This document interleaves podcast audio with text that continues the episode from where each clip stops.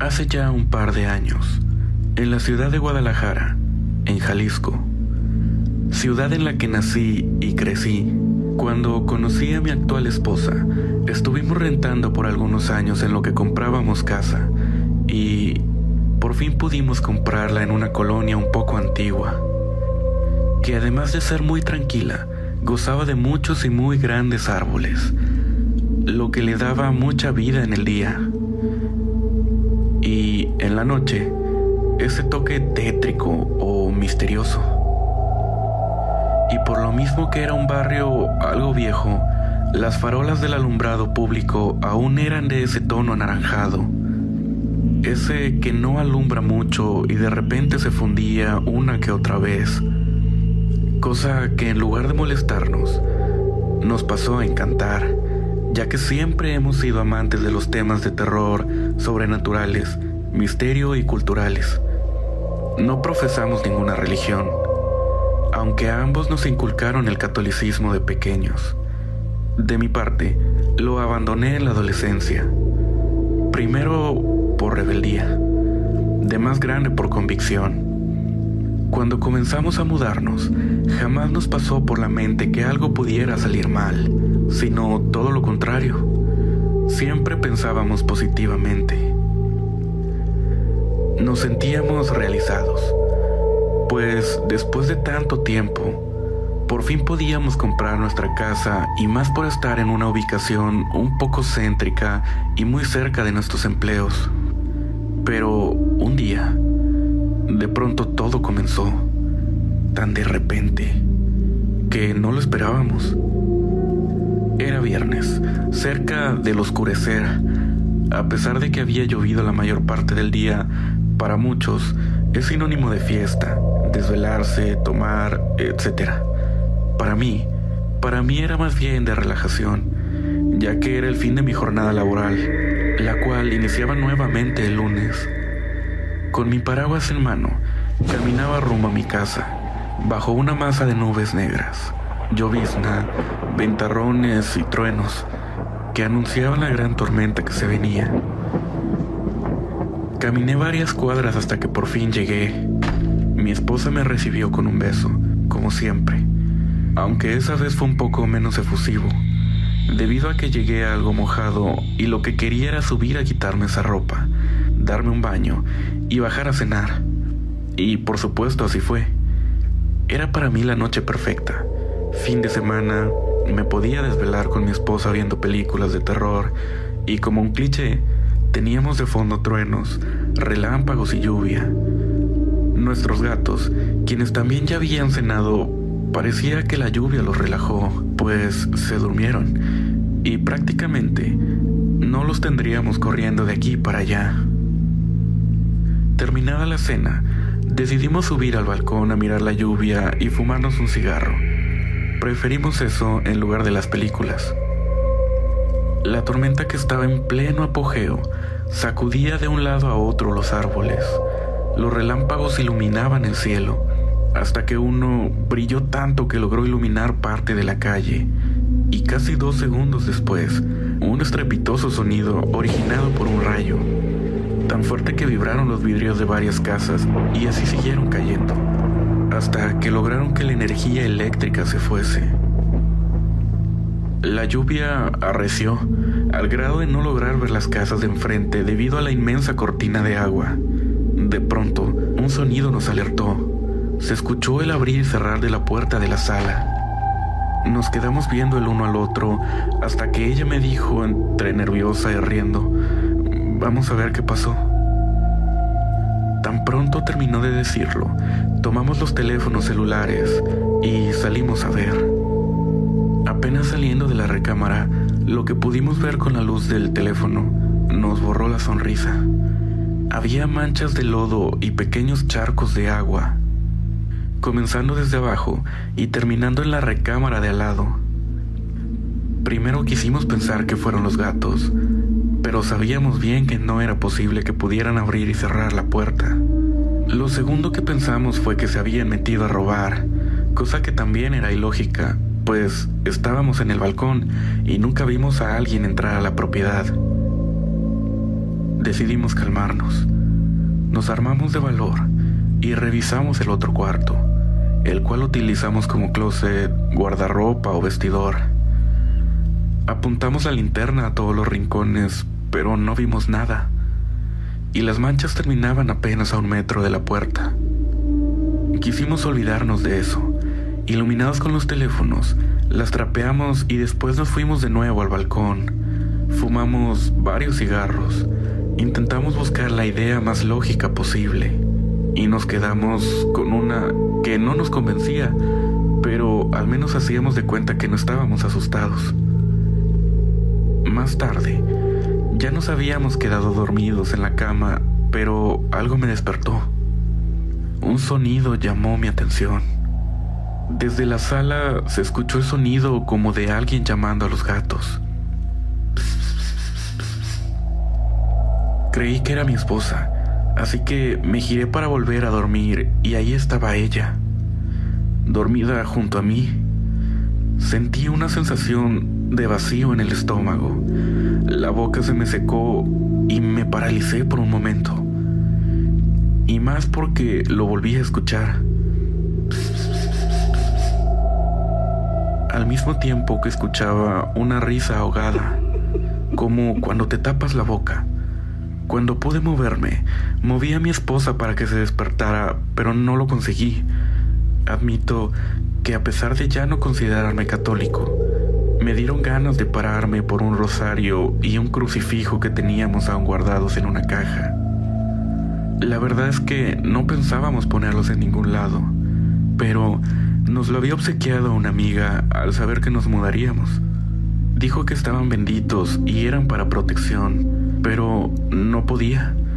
Me daba miedo. Después de pensarlo por unos minutos y al ya no escuchar ruidos, me atreví a pararme y dirigirme al closet de la recámara de al lado por la cruz. Tomé mi teléfono y encendí la linterna. Ahí me di cuenta que los gatos estaban en la entrada de la habitación observando hacia abajo. Uno de ellos comenzó a gruñir y lo abracé para poder llevarlo conmigo por el crucifijo. Así al menos no me sentiría solo. Abrí la caja, lo saqué y rápidamente me dirigí a mi cuarto. Abrí la caja, lo saqué y rápidamente me dirigí a mi cuarto, mientras que mi mente comenzaba a recordar las oraciones que me enseñaron de niño en el catecismo. Pero al salir, pero al salir, el gato pegó un gruñido y saltó de mis brazos para irse con los otros que corrían para abajo de la cama. Por instinto, dirigí la luz y mi mirada a las escaleras. Entonces fue que vi esa imagen tan bizarra que aún me provoca temor. Un Cristo de tamaño real se dirigía a mí, subiendo los escalones con pasos largos y apresurados que pasaba los escalones de dos en dos. Estaba completamente desnudo, cubierto de sangre, con su corona de espinas. Quedé paralizado. Sentí como si me fuese a desvanecer. Entonces, eso se paró a unos dos metros de mí Inclinó la cabeza del lado izquierdo, luego del lado derecho, y después la volvió al centro y me dijo con una voz que parecía como de varias personas a la vez, ¿me estás rezando a mí? ¿Estás rezándome a mí? Soltó una risa y me dijo, ven hijo mío, acércate, no temas, yo soy el Cordero de Dios, anda. Soy real. Introduce tu mano en mi costado. Al tiempo que metía su mano en esa herida y la retorcía. La mano izquierda la puso sobre su boca y por el orificio de esta pasó su lengua larga y oscura, moviéndola de arriba a abajo para después echarse a reír y decir, ¿a este es al que le rezas? No puede ayudarte no existe. Yo soy más que él. De repente los gatos empezaron a maullar como si estuvieran en celo, a lo que este ente volteó. Les gesticuló y les devolvió el gruñido y eso fue lo último que recuerdo, debido a que caí desvanecido. Mi esposa me contó lo siguiente. Al oír a los gatos, se despertó a callarlos, vio que no estaba y comenzó a hablarme. Al no obtener respuesta de mi parte, se paró de la cama. Intentó prender la luz, pero aún no regresaba la energía eléctrica.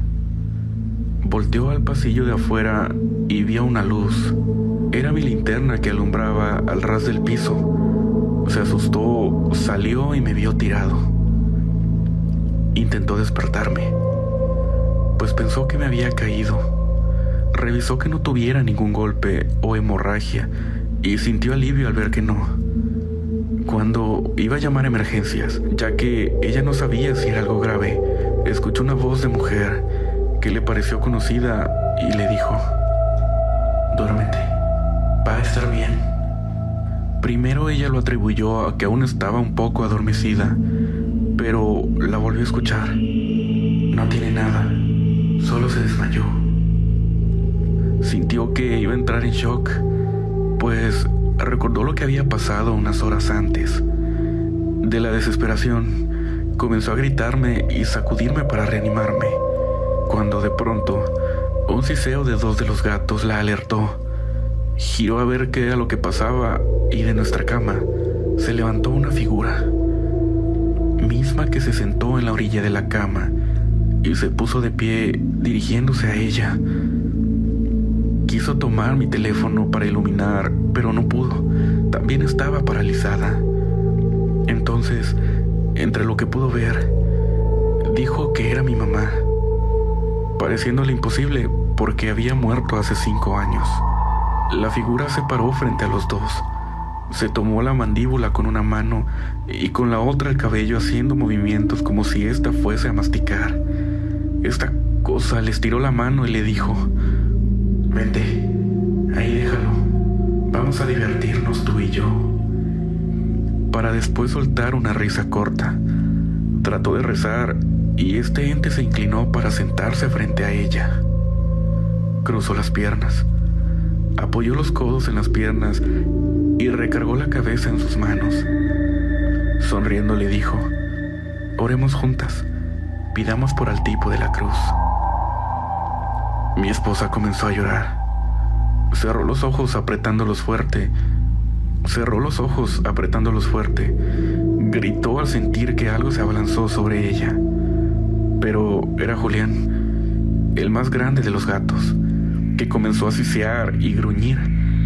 Cuenta que solo escuchó una risa, pero ya no quiso abrir los ojos y se quedó así, sentada junto a mí. Abrazó a Julián hasta quedarse dormida. Ya por la mañana, desperté desorientado sin saber en dónde estaba. Al recobrar el conocimiento, vi a mi esposa recostada en mis pies, aún dormida, y a Julián sobre su costado. La desperté.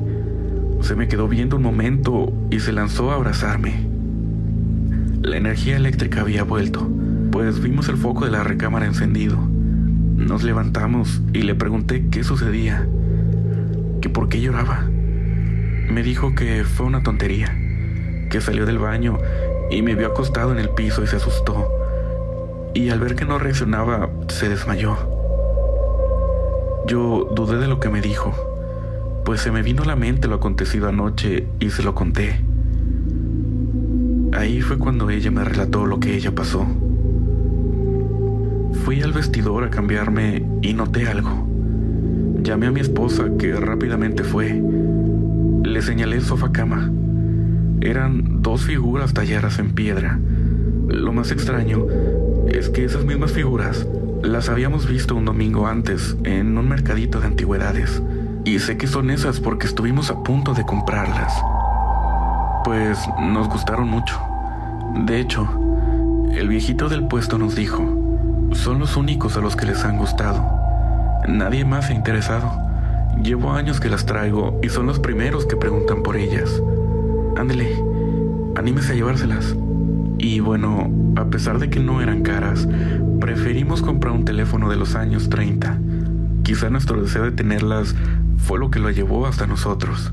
Entonces, lo único que se nos ocurrió hacer fue tirarlas, pues nos aterró pensar en cómo y por qué habían llegado hasta ahí. Por eso mismo les atribuimos a esas figuras los hechos de anoche. Creímos que manteniéndolas lejos de la casa no sucedería nada raro otra vez, pero estábamos equivocados.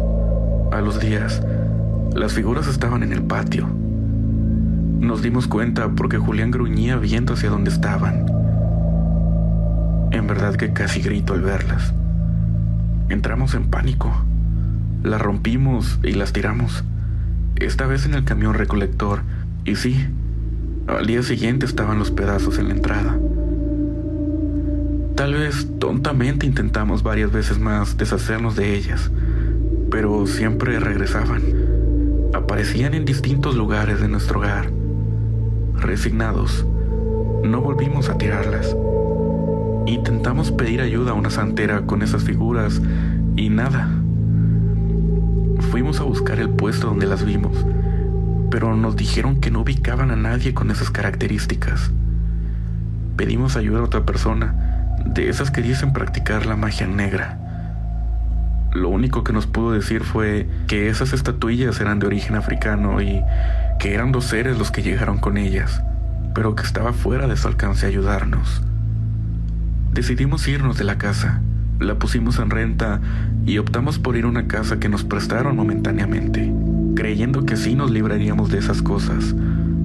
Pero no fue así.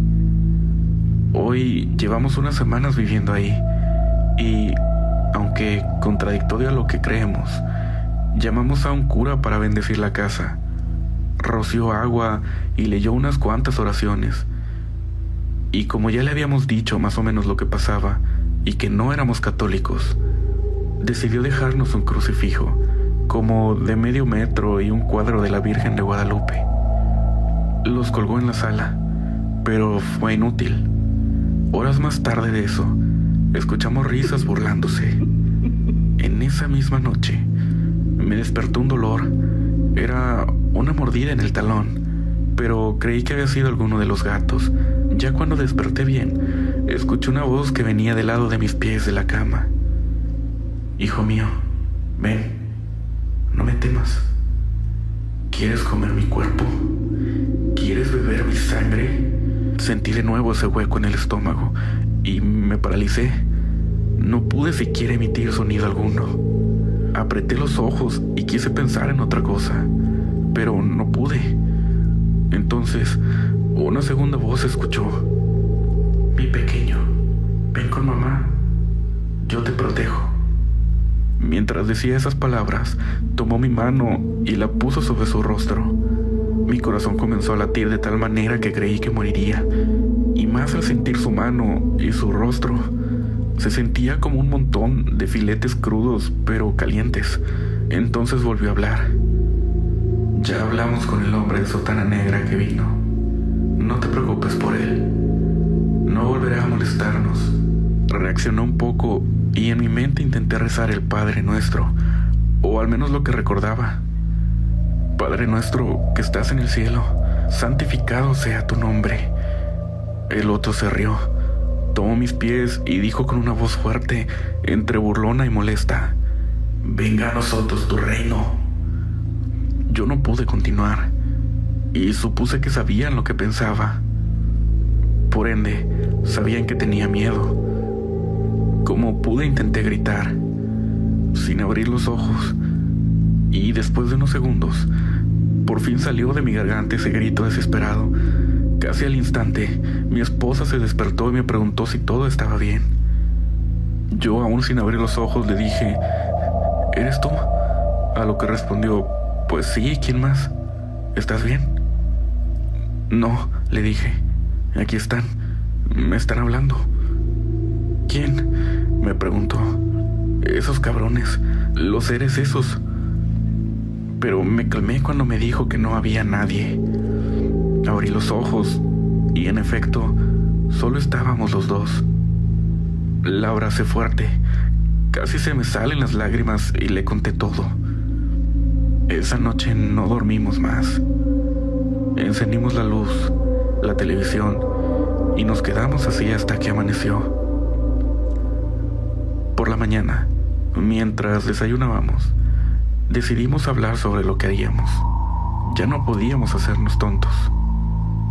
tomamos una decisión, una de las cuales nos arrepentimos hasta el día de hoy, que fue comunicarnos con esos seres.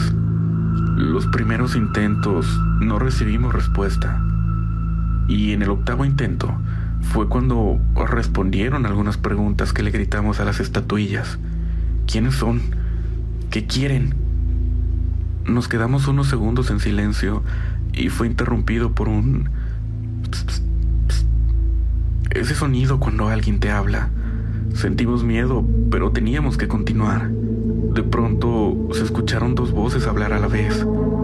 Dijeron, no sabrán qué somos, ni cómo nos llamamos, pero sí qué es lo que queremos. Mi esposa me tomó la mano y me señaló horrorizada. La Virgen era la que estaba hablando. Yo solo quedé impávido y la imagen continuó hablando, respondiendo a la segunda pregunta. Solo tres cosas queremos. La primera es que sepan que somos los dueños de este mundo. La segunda, que ningún Dios existe. No hay cielo. No hay infierno o vida eterna. Y tercera, la humanidad tiene el tiempo contado. La imagen volvió a la normalidad y la casa pareció de pronto muy oscura, como si no entrara luz por las ventanas. Nos volteamos a ver. Nos tomamos de las manos y mi esposa me dijo, no sé qué pasa, pero tengo miedo. Solo pude abrazarla sin decir nada, pues, además de la impresión, estaban haciendo eco aquellas palabras, pues a final de cuentas no comprendí por qué nos atormentaban a nosotros, pero quizá tenían razón, ya que ni los rezos, ni el agua bendita, o las imágenes pudieron hacerles algo aún nos da miedo. Pero tratamos de pasar más tiempo en el jardín o fuera de la casa, ya que se volvieron más habituales las manifestaciones, voces, risas y ruidos cuando estábamos dentro. Ni siquiera hicimos el intento por investigar qué son o si se puede proteger contra ellos, ya que en todo momento parece que nos están observando. Y, al menos así, creemos que por lo pronto no nos harán daño. Solo fingieron interés en escucharnos y se terminaron burlando, sin saber que solo intentamos prevenirlos.